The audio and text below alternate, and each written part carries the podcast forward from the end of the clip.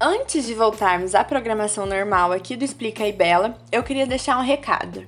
É o seguinte: eu decidi tornar o Instagram do Vamos ao que Interessa um projeto coletivo.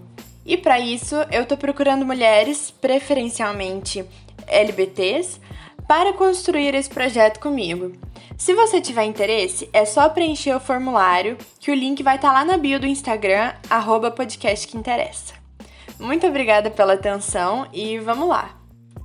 O conceito que eu vou falar hoje é um que algumas pessoas me pediram para explicar e que atravessa a vida de toda pessoa LGBTQIA+, e que é extremamente violenta quanto à vivência de mulheres lésbicas eu irei falar sobre a heterossexualidade compulsória.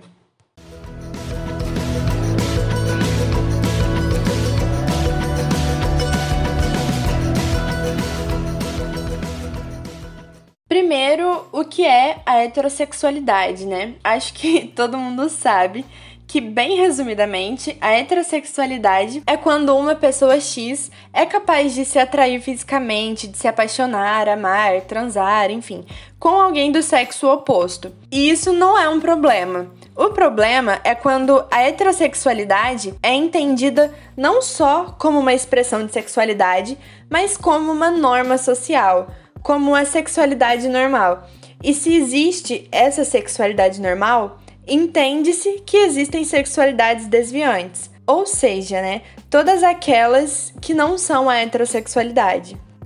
O termo heterossexualidade compulsória foi criado pelas feministas lésbicas para ajudar a gente a entender que gênero e sexualidade não são desvinculados de política, no sentido de que, pensando na sociedade inteira e não só em bolhas sociais, a heterossexualidade é um status e todas as pessoas são influenciadas a buscar esse status, porque junto com ele vem um conjunto de privilégios, que muitas vezes nem são privilégios, mas sim direitos básicos, como poder andar na rua sem sofrer quaisquer tipos de agressão. E essa influência se dá a partir da romantização da heterossexualidade, em forma de música, audiovisual, naquela tia perguntando dos namoradinhos, nos livros, nas revistas, nas matérias produzidas para homens, mas principalmente para mulheres naquele padre que casa noivo e noiva numa igreja toda decorada, toda linda, e diz que gay e sapatão vai pro inferno. Mas e aí, o gay e a sapatão pensam o quê? Eu não quero andar na rua com medo dar pinta, eu não quero ir pro inferno, não quero acabar sendo só mais um número em meio aos ataques homofóbicos e lesbofóbicos. Eu quero poder casar, ter filhos ou não também, né? Eu quero ser feliz. E nesse sentido de querer ser feliz, de ter esses privilégios, esses direitos básicos afirmados, a lésbica principalmente, mas os gays também, acabam negando a própria sexualidade. E é aí que eles começam a viver a heterossexualidade compulsória. Dá para entender que é um conjunto de mecanismos que age para que todos sigam um padrão de normalidade ou que queiram se encaixar nesse padrão de normalidade? E como eu falei, as mulheres lésbicas são as mais atingidas, porque o processo da heterossexualidade compulsória age também nisso de se relacionar com homens para manter esse status, né? Mas não só isso. Um exemplo é usar os termos ativa e passiva nas relações sexuais entre duas mulheres, sendo que são termos usados para reforçar a, abre aspas, superioridade masculina, como se ela existisse. E nesse caso no sexo, né? Como se o homem, sendo aquela parte dominante, é aquele quem é forte, que mete a parte ativa da relação. E a mulher é a passiva, aquela que abre as pernas para receber. Mas na relação entre duas mulheres não tem homem. E aí esse estigma de ativa cai em cima das mulheres caminhoneiras, das mulheres gordas, das mulheres negras.